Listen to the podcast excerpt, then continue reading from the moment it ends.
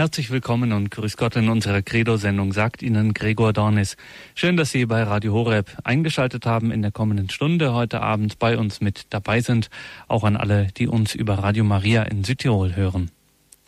Wir befinden uns in der Novene zum Hochfest der ohne Erbsünde empfangenen Jungfrau und Gottesmutter Maria. Jeden Tag beten wir ja hier bei Radio Horeb und Radio Maria, um uns auf dieses Fest vorzubereiten.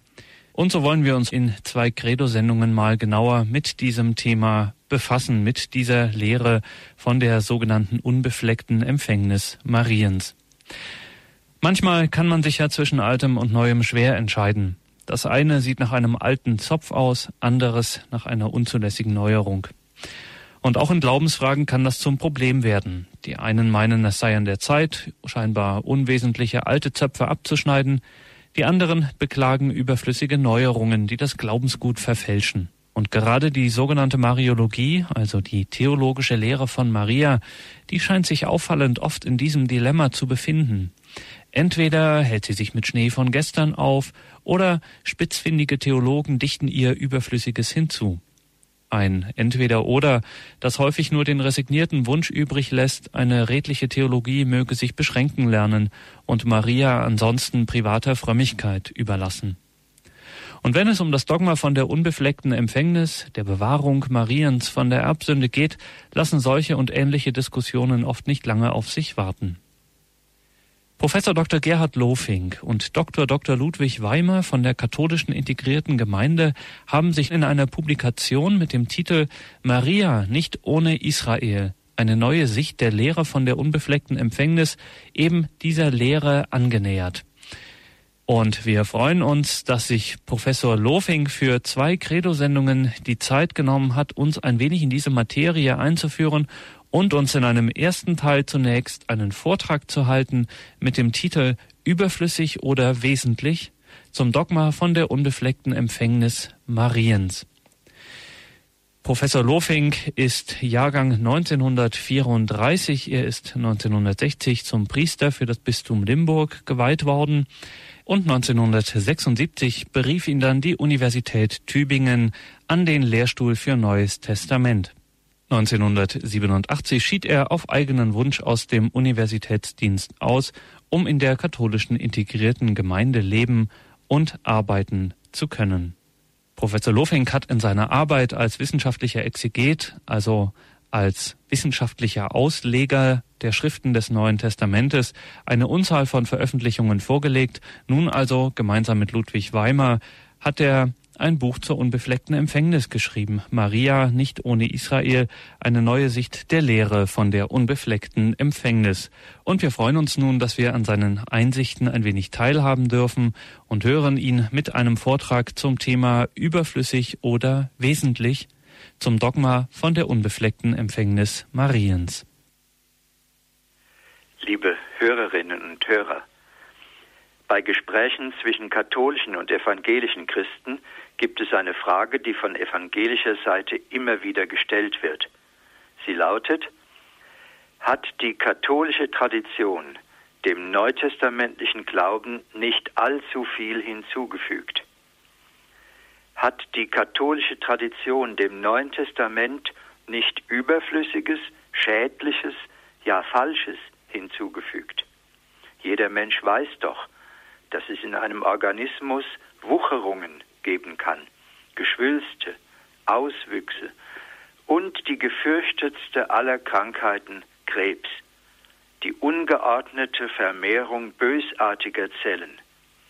Angesichts dieser schrecklichen Möglichkeit lautet die protestantische Grundfrage an die katholische Kirche, hat sich der Katholizismus nicht auf ein zu viel hin entwickelt?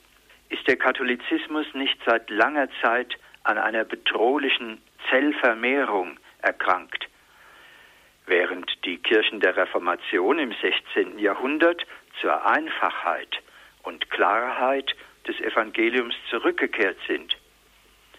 Als Beispiel werden dann immer wieder die neueren Mariendogmen angeführt, also die Erbsündenfreiheit Marias und die Aufnahme Marias in den Himmel. Werden da nicht, so fragen viele Protestanten, die wenigen schlichten Aussagen des Neuen Testamentes über Maria ins Maßlose übersteigert? Ist das einfache jüdische Mädchen namens Miriam bei den Katholiken nicht zu einer heimlichen Göttin geworden? Ist da nicht die große Mutter der Religionen, etwa die Diana von Ephesus, auf leisen Sohlen wieder zurückgekehrt? Und wie oft habe ich schon von evangelischen Freunden die Frage gehört, weshalb sollte ich Maria anrufen? Ich bete zu Gott, da brauche ich keine Zwischeninstanz. Ich kann diese katholischen Kompliziertheiten überhaupt nicht nachvollziehen. Und wird das alles, werden all diese religiösen Wucherungen nicht gerade bei dem Dogma von der unbefleckten Empfängnis überdeutlich? Wo ist denn im Neuen Testament, fragen evangelische Christen, überhaupt von einer Erbsündenfreiheit Marias die Rede? Wurde da dem biblischen Glauben nicht etwas Unsachgemäßes hinzugefügt? Die folgenden Überlegungen sind nichts anderes als der Versuch zu zeigen, dass die katholische Marienlehre dem biblischen Glauben nichts hinzufügt, sondern dass sie Wesenszüge des biblischen Glaubens verdeutlicht und entfaltet. Und zwar möchte ich das zeigen am Beispiel der unbefleckten Empfängnis. So viel sei schon jetzt gesagt. Ein Baum, der nicht mehr weiter wächst, der keine neuen Zweige treibt, ist am Absterben. Neue Zweige im Frühling sind doch keine bösartigen Wucherungen, sondern sie sind Lebenszeichen. Der Baum ist nicht tot, er lebt. Entsprechend ist die kirchliche Lehre über Maria nicht unsachgemäße Hinzufügung, sondern Wesensentfaltung neutestamentlichen Glaubens. Das ist also die These. Und nun tun wir einen ersten Schritt. Für das richtige Verstehen der katholischen Marienlehre gibt es eine Grundvoraussetzung. Ohne diese Grundvoraussetzung kann man die Marienlehre und auch die Marienfrömmigkeit nicht verstehen, sondern man wird beides am Ende doch immer wieder als unbiblische Wucherung missverstehen. Man könnte diese Grundvoraussetzung, von der ich spreche, folgendermaßen formulieren. Maria ist im Neuen Testament und genauso in den folgenden Jahrhunderten bis ins hohe Mittelalter hinein niemals nur die junge Frau Maria, sondern sie ist zugleich immer auch das Inbild des Gottesvolkes und das Urbild der Kirche. Das heißt, sie ist nicht nur individuelle Person, sondern sie ist zugleich ein Symbol, ein Bild für einen größeren Zusammenhang auf dem Feld des Glaubens. Maria ist Urbild der Kirche und Inbild des Gottesvolkes. Diese mariologische Grundaussage gilt bereits für das Neue Testament. Ich möchte das jetzt kurz am Magnificat zeigen. Das Magnificat welches Maria im ersten Kapitel des Lukas-Evangeliums bei der Begegnung mit ihrer Verwandten Elisabeth spricht, nimmt ja einen ganz seltsamen Verlauf. Ich weiß nicht, ob Ihnen das schon einmal aufgefallen ist. So wie das Magnificat anfängt, passt es noch genau in die konkrete Situation, in der sich Maria befindet. Im Anschluss an das, was ihr zuvor der Engel angekündigt hat, kann Maria mit Recht beten, Hoch rühmt meine Seele den Herrn, und es jubelt mein Geist über Gott, meinen Retter. Denn er hat auf seine niedrige Magd geblickt. Siehe, von jetzt an preisen mich selig alle Generationen. Denn Großes hat an mir getan der Mächtige. Heilig ist sein Name. Das passt alles ganz genau in die konkrete Situation dieser Frau, in die Situation, wie sie von Lukas geschildert wird. Aber dann geht es folgendermaßen weiter. Gewaltiges hat er getan mit seinem Arm, zersprengt hat er, die im Herzen voll Hochmut sind. Machthaber hat er von ihren Thronen gestürzt, erhöht hat er Niedrige, Hungernde hat er gefüllt mit Gutem, Reiche hat er leer weggeschickt. Angenommen hat er sich seines Knechtes Israel, gedenkend seines Erbarmens, wie er gesprochen hat zu unseren Vätern, zu Abraham und seiner Nachkommenschaft auf ewig. Hier scheint nun auf den ersten Blick im Text des Magnifikats eine tiefgreifende Unstimmigkeit vorzuliegen.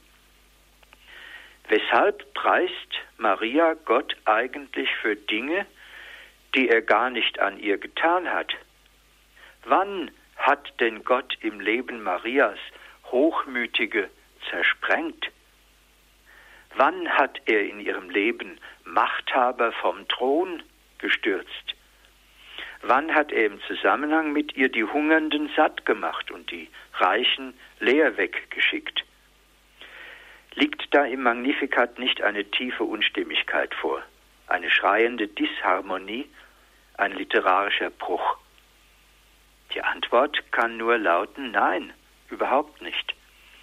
Eine Unstimmigkeit würde nämlich nur dann vorliegen, wenn Maria hier lediglich als Privatperson sprechen würde.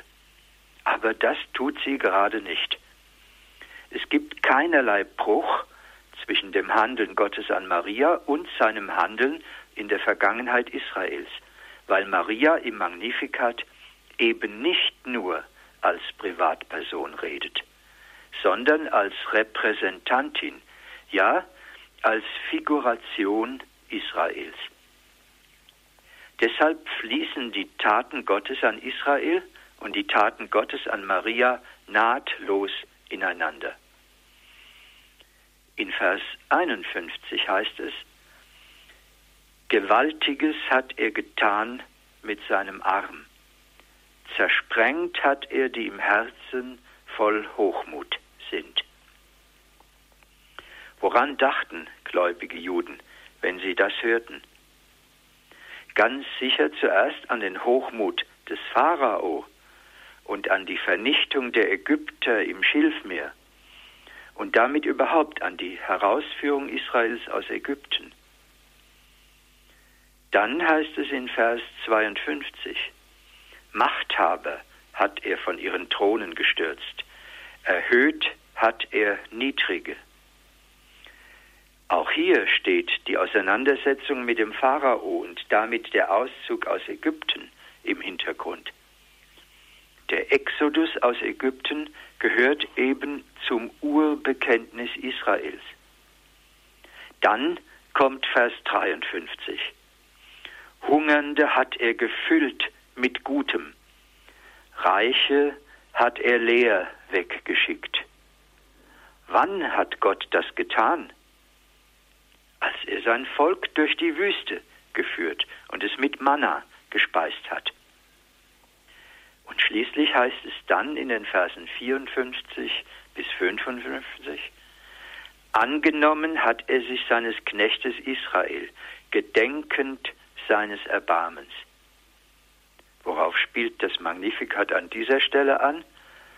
Im Hintergrund steht wegen der Gottesknechtstheologie ganz eindeutig Jesaja 41 und damit die Heimführung Israels aus Babylon in sein Heimatland.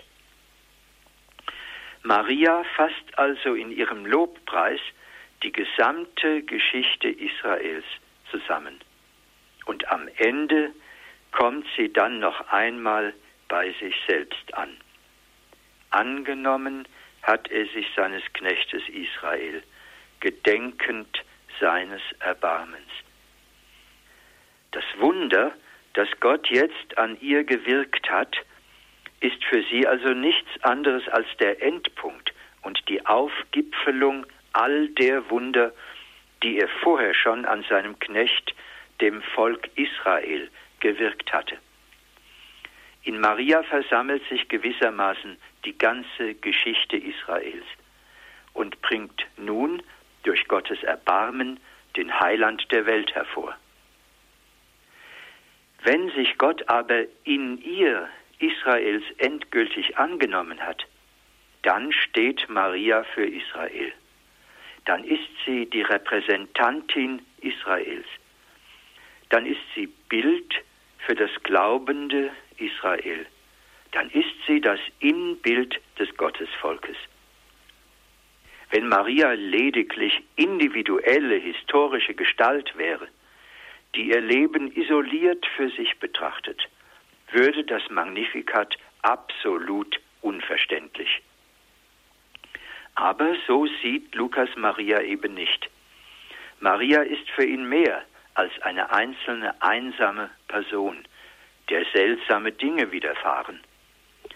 Sie spricht das Magnificat stellvertretend für Israel, so wie sie auch schon stellvertretend für das ganze Gottesvolk ihr Ja gesprochen hatte weil sie in sich die Taten Gottes an Israel versammelt, kann sie ohne jeden Übergang zuerst von sich und dann vom Handeln Gottes an seinem Volk sprechen. Das Magnificat enthält also als Text keinerlei Bruch. Es ist eine völlige Einheit, allerdings nur dann, wenn man begreift, dass Maria hier als die Figur Israel dargestellt wird. Und sehen Sie, diese tiefere Bedeutung Marias, dass sie Bild Israels und Bild der Kirche ist, war den großen Theologen der folgenden Jahrhunderte immer klar. Ich bringe statt vieler Texte, die man hier anführen könnte, von Irenäus bis zum Zweiten Vatikanum, nur zwei Beispiele. Der mittelalterliche Theologe Rupert von Deutz, er starb im Jahre 1129, schreibt in seinem Kommentar zum Johannesevangelium, wo die Mutter Jesu ist, das heißt, wo die Mutter Kirche ist, dort wird der wahre Glaube an die Menschwerdung Christi verkündet. Rupert von Deutz stellt also eine Gleichung auf. Mutter Jesu gleich Mutter Kirche. Die beiden Glieder der Gleichung, Maria ist gleich Kirche, sind austauschbar. Diese Gleichung, Maria gleich Kirche, war den Kirchenvätern und den mittelalterlichen Theologen einfach eine Selbstverständlichkeit der Zisterziensermönch Isaac de Stella, gestorben um 1168, formuliert für dieses Ineinander von Kirche und Maria geradezu eine Auslegungsregel. Er sagt, daher gilt in den göttlich inspirierten Schriften alles, was im umfassenden Sinn von der Jungfrau Mutter Kirche gesagt wird, im besonderen Sinn von der Jungfrau Maria. Und alles, was von der Jungfrau Mutter Maria persönlich ausgesagt wird, wird mit Recht von der Jungfrau Mutter Kirche im Allgemeinen verstanden. Und wenn ein Text von der einen oder von der anderen spricht, so lässt sich fast ausnahmslos und ohne Einschränkung dieser Text auf beide anwenden. Das sind ganz außerordentliche Aussagen. Ich denke, es ist klar, was das praktisch bedeutet. Alle dogmatischen Aussagen über Maria sind zugleich Aussagen über die Kirche und das glaubende und hoffende Israel.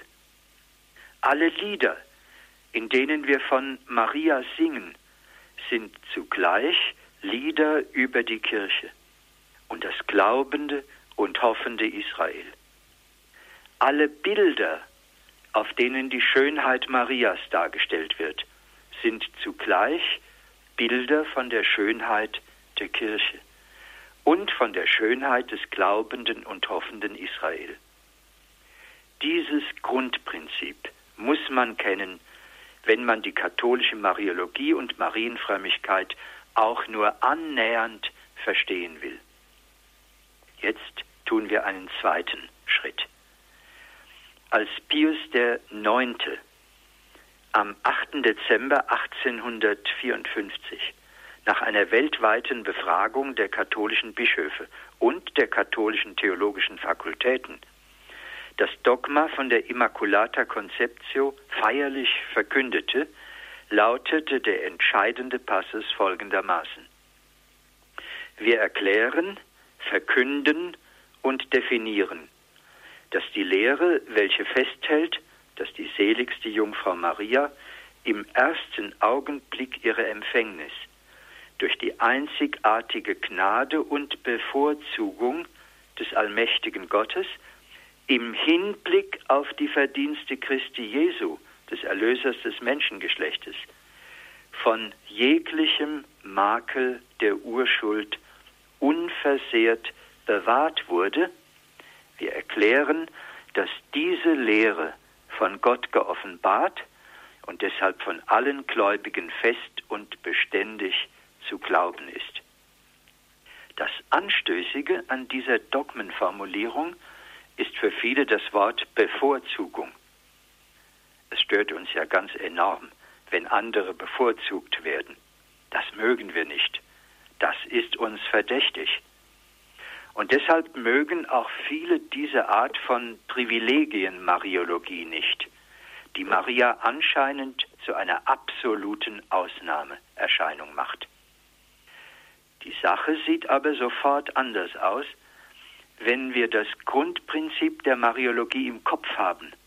Maria, Urbild der Kirche und Inbild des glaubenden Israel. Dann ist die Aussage über ein Privileg Marias zunächst einmal eine Aussage über ein Privileg des Gottesvolkes, über ein Privileg Israels. Und nun die Frage, hat Gott Israel privilegiert? selbstverständlich. Das ist eine Grundaussage der Bibel. Gott hat sich Israel aus allen Völkern erwählt und es zu seinem Volk gemacht. Allerdings nicht, weil er die anderen Völker verachtete, sondern weil er Israel als Heilmittel für die anderen Völker brauchte. Gerade um der anderen Völker willen hat Gott Israel auserwählt und ihm die Last der Erwählung auf die Schultern geladen. Hinter der Liebe Gottes zu Israel steht unverrückbar die Liebe Gottes zur ganzen Welt.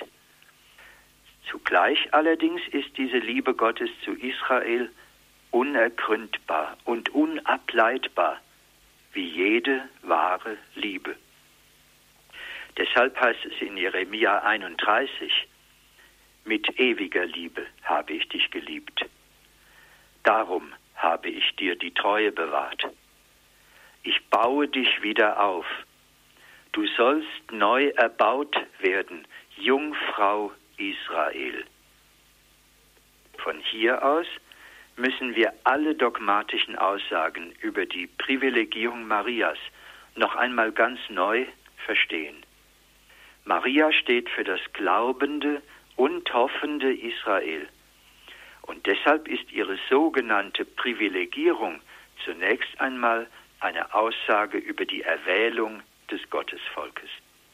Aber eben nicht Erwählung im Sinne von parteiischer Bevorzugung, sondern im Sinne von Erwählung um der anderen willen. Sie spüren wohl, wenn man alle Aussagen über Maria zugleich als Aussagen über Israel und die Kirche versteht, bekommt die Lehre von der Privilegierung Marias sofort einen tiefen biblischen Sinn.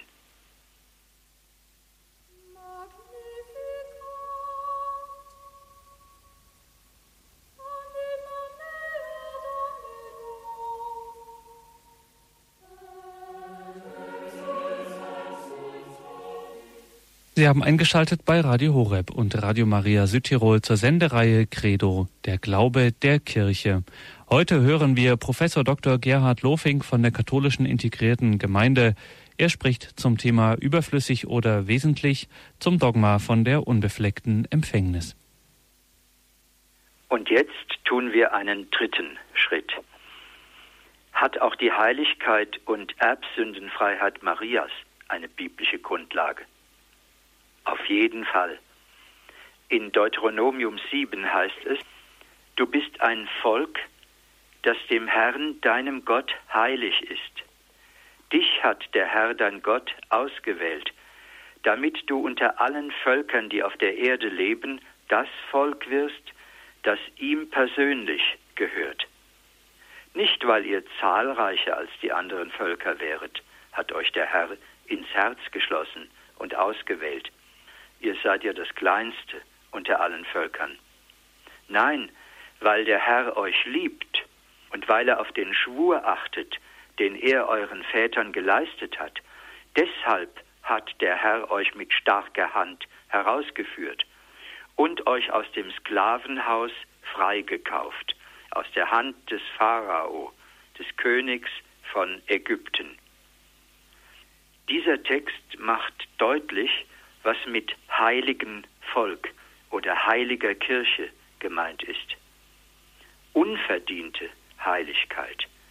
Heiligkeit, die reines Geschenk ist und die aus der Treue und Liebe Gottes kommt. In genau diesem Sinn nennt das Alte Testament Israel ein heiliges Volk und nennt das Neue Testament die Kirche heilig und unversehrt. Ich zitiere sofort einen der entscheidenden neutestamentlichen Texte für die Heiligkeit der Kirche. Er steht in Epheser 5. Dort heißt es, ihr Männer, liebt eure Frauen, wie Christus die Kirche geliebt und sich für sie hingegeben hat, damit er sie heilige. Sie, die er gereinigt hat durch das Wasserbad im Wort, damit er selbst sich die Kirche herrlich zuführe, ohne Flecken, Falten oder andere Fehler. Heilig soll sie sein und makellos. Immer wieder haben die Theologen der Vorzeit in Anlehnung an diesen Text die Kirche als Jungfrau und Braut Christi bezeichnet, die durch ihn rein, heilig und makellos geworden ist. Makellos heißt im Lateinischen Immaculatus. Die Kirche wurde schon lange bevor es überhaupt eine Marienlehre gab, von den Kirchenvätern als die Ecclesia Immaculata bezeichnet, weil sie im Sakrament der Taufe gereinigt und geheiligt wurde. Wohlgemerkt, ich habe in Anlehnung an den Epheserbrief gesagt, die Kirche sei heilig, weil sie im Sakrament der Taufe gereinigt und geheiligt wurde. Sie ist also nicht von sich aus heilig. Sie ist nicht heilig aufgrund ihrer eigenen Kraft und Stärke. Von sich aus gesehen ist sie eine Kirche der Sünder, bei denen es unendlich viel Elend und Dummheit und Schuld gibt. Heilig ist sie nur, weil sie im Wort und im Sakrament immer wieder geheiligt wird, weil Christus ihr mit seinem Leben einen Raum der Freiheit von der Macht der Sünde eröffnet hat. Dieses Verständnis von der Heiligkeit der Kirche wurde schon früh auch im apostolischen Glaubensbekenntnis ausgedrückt. Dort heißt es ja, ich glaube an die eine heilige, katholische und apostolische Kirche.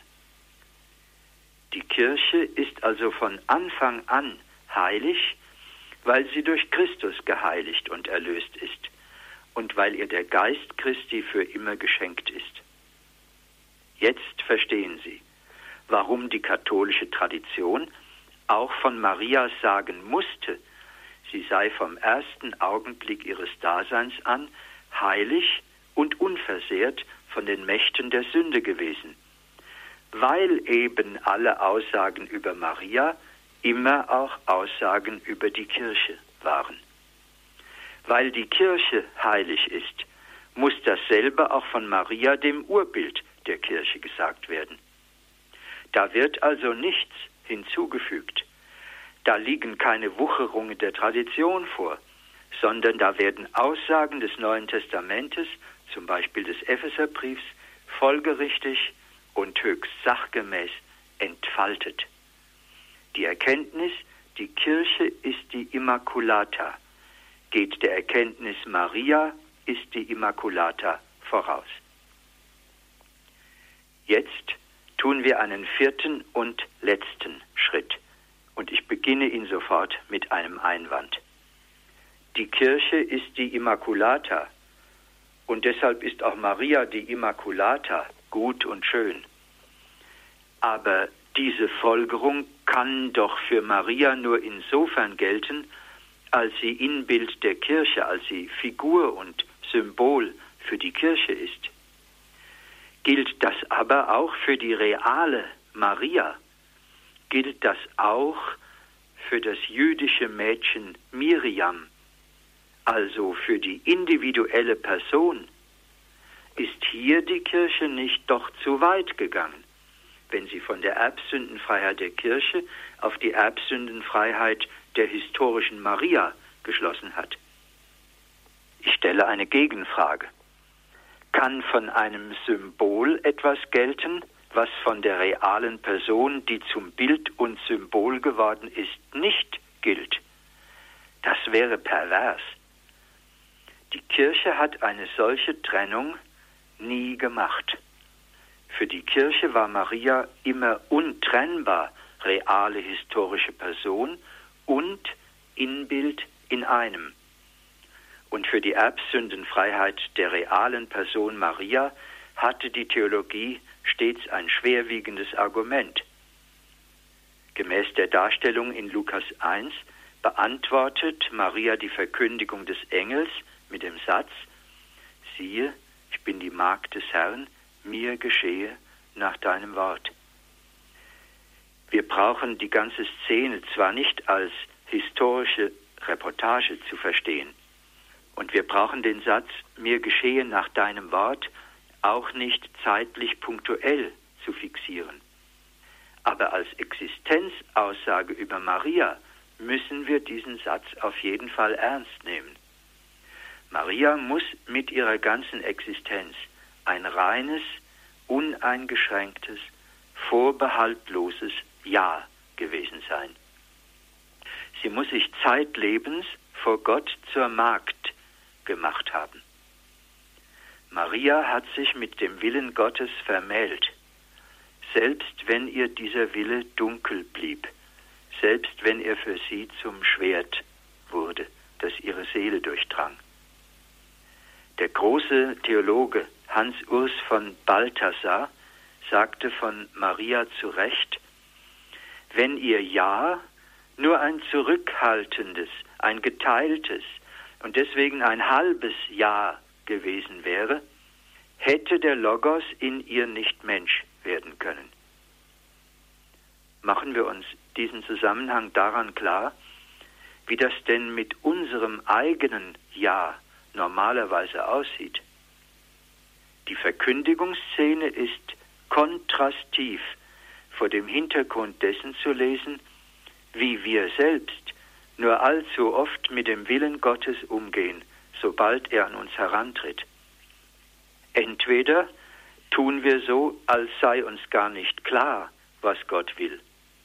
Wir sagen, ja, wenn ich wüsste, was Gott von mir will, dann würde ich das selbstverständlich tun aber das ist oft reine Ausflucht. Meistens wissen wir es ziemlich genau, aber wir wollen nicht.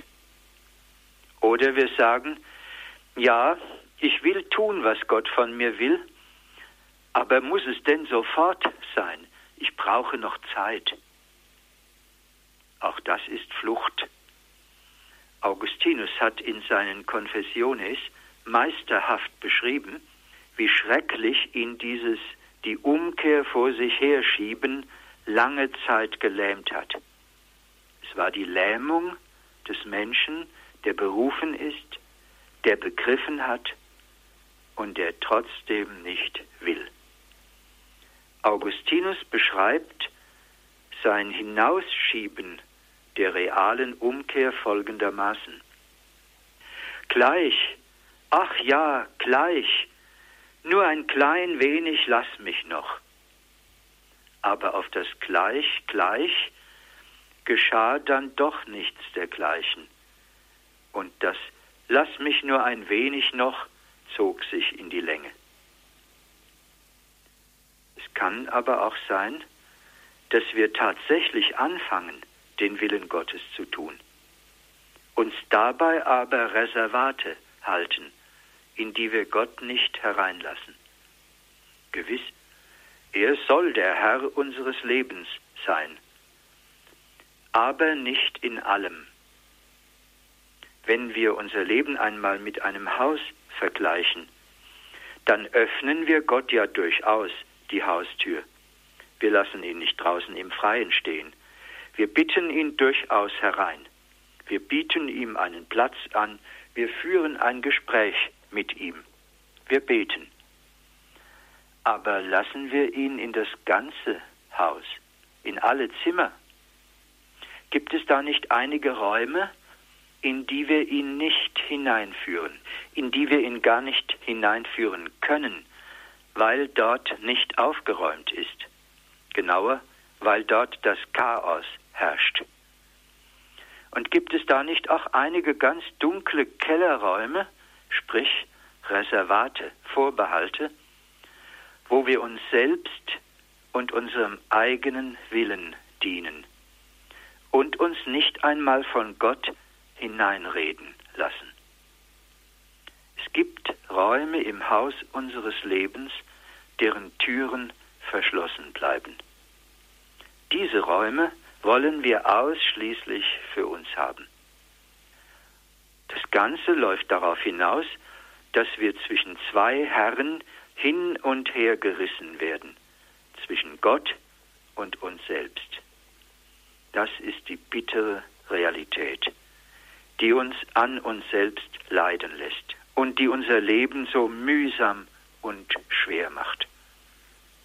Erst vor dieser Gespaltenheit des eigenen Lebens kann klar werden, was es heißt, wenn Lukas von Maria sagt, sie habe ein reines, uneingeschränktes Ja gesprochen und sie habe sich vor Gott zur Magd gemacht.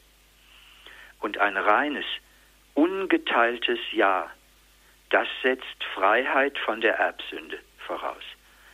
Freiheit von diesem Strom der Verweigerung und der Gleichgültigkeit, der sich durch die Geschichte zieht. Denn die Erbsünde müssen wir ja gerade als ein Unheilspotenzial verstehen, das aufgrund der Sünden vieler den Sinn der Welt verdunkelt das von Gott entfremdet und das dem Menschen die Freiheit nimmt.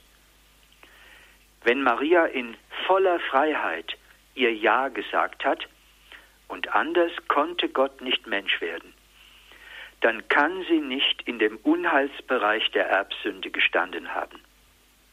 Wir dürfen uns das allerdings nicht so vorstellen, als habe Gott sozusagen in einer Spezialaktion Maria den Unheilspotenzialen der Erbsünde entrissen.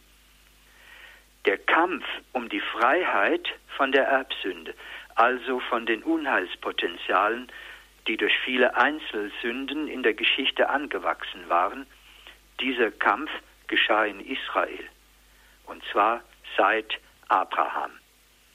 Die Reinheit Marias und die absolute Lauterkeit Jesu wurden in einer jahrhundertelangen, mühseligen und leidvollen Geschichte erkämpft. Maria ist wirklich die Immaculata.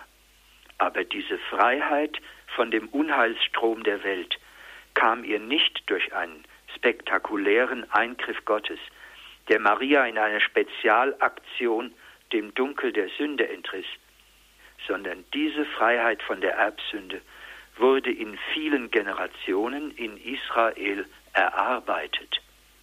Es hätte die Freiheit und Klarheit Marias niemals gegeben, ohne die Hingabe vieler Generationen vor ihr an den Willen Gottes. Hier zeigt sich erneut, alle Aussagen über Maria sind zugleich Aussagen über das glaubende und um den Willen Gottes ringende Gottesvolk. Die Erbsündenfreiheit Marias setzt also keine Spezialaktion Gottes voraus, sondern erwächst aus der Geschichte seit Abraham. Jetzt schaue ich zum Schluss noch einmal zurück.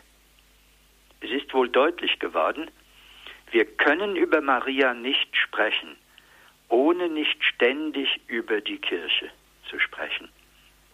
Aber erst recht dürfen wir über Maria nur dann reden, wenn wir auch über Israel reden. Das Dogma von der unbefleckten Empfängnis ist auch ein Dogma über Israel. Wir dürfen uns nicht mit der Aussage zufrieden geben, dass Maria wie in einer Sonderaktion mit Gnaden überschüttet und so vor aller Erbschuld bewahrt wurde.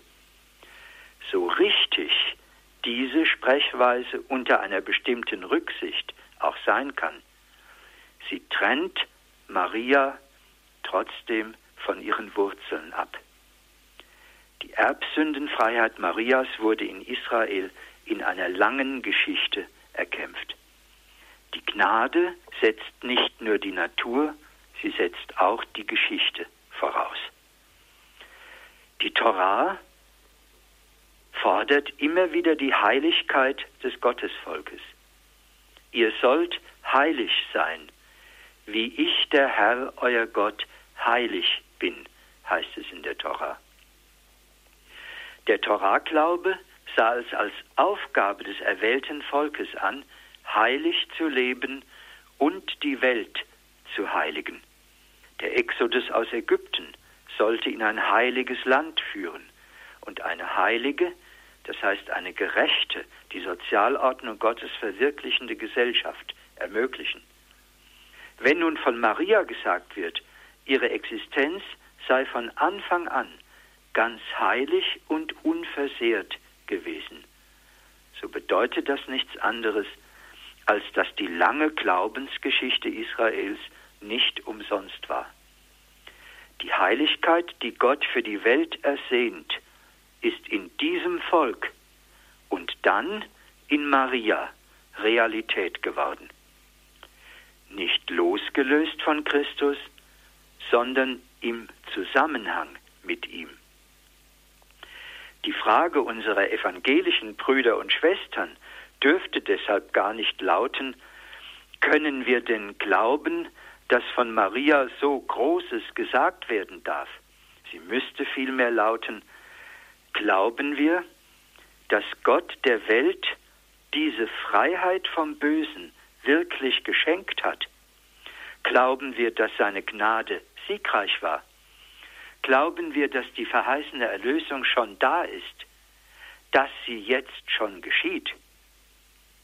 Natürlich glauben alle Christen, dass diese Erlösung in Christus schon da ist. Aber glauben sie auch, dass sie in Christus das Volk Gottes bereits erreicht hat und nun in diesem Volk um sich greift? Gerade dafür steht Maria. An die Erbsündenfreiheit Marias glauben heißt gerade daran glauben, dass es die Erlösung, die Gott der Welt durch Christus geschenkt hat, real gibt. Dass die Erlösung nicht nur in den Gedanken Gottes existiert, sondern dass sie in dieser Welt real angekommen ist. Und zwar in Maria und in dem Volk, für das Maria steht, in der Kirche, dem endzeitlichen Israel. Im Grunde genommen wird bei dem, was wir über Maria sagen, die Frage entschieden, ob wir wirklich an reale Erlösung mitten in dieser Welt glauben. Reale Erlösung, die anschaubar, sichtbar und greifbar ist, mitten unter uns. Denn Maria ist eine von uns. Nein, hier geht es nicht um Wucherungen, nicht um ein zu viel, hier geht es um das Wesen des Christentums.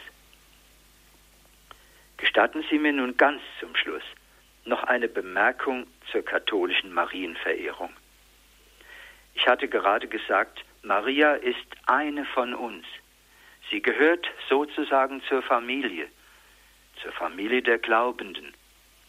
In einer Familie aber schaut man einander an, da freut man sich aneinander, da redet man miteinander, da bittet man einander um Hilfe und da schreit man auch auf, wenn man in Not ist.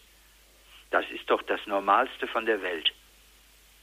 Das ändert aber nicht das Geringste daran, dass wir Gott allein anbeten und ihm allein alle Ehre, allen Lobpreis und letztlich auch all unsere Not zu Füßen legen. Aber wir sind dabei eben nicht allein. Wir tun es mit Maria. Und wir tun es in einer tiefen Dankbarkeit, dass Gott uns diese Schwester und Mutter geschenkt hat.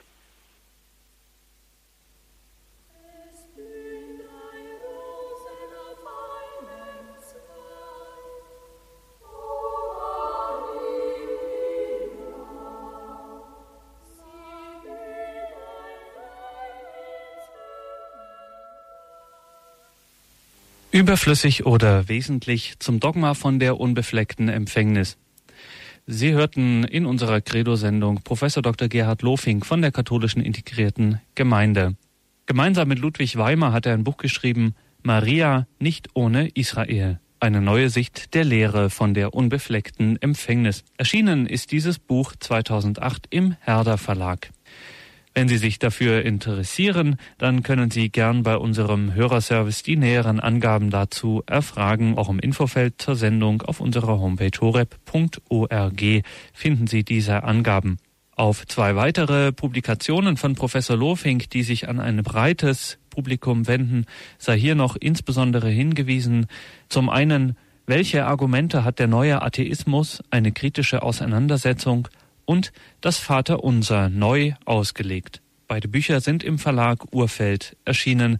Auch diese Angaben hält natürlich auch unser Hörerservice für Sie bereit, beziehungsweise natürlich auch auf unserer Homepage. Wenn Sie sich vielleicht für die katholische integrierte Gemeinde interessieren, für deren Arbeit, auch die hat eine eigene Homepage www.kig-online.de. Alles Gute Ihnen und Gottes reichen Segen. Ihr Gregor Dornis.